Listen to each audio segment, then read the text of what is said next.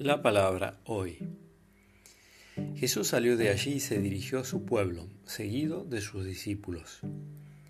Cuando llegó el sábado comenzó a enseñar en la sinagoga y la multitud que lo escuchaba estaba asombrada y decía, ¿de dónde saca todo esto?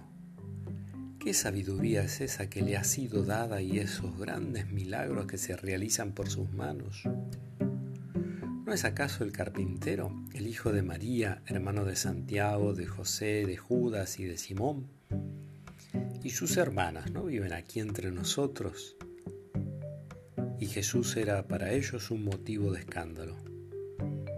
Por eso les dijo, un profeta es despreciado solamente en su pueblo, en su familia y en su casa y no pudo hacer allí ningún milagro fuera de curar unos pocos enfermos, imponiéndole las manos.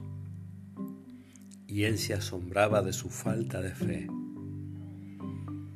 Jesús recorría las poblaciones de todos los alrededores enseñando a la gente. Del Evangelio de Marcos, el capítulo 6, del versículo 1 al 6.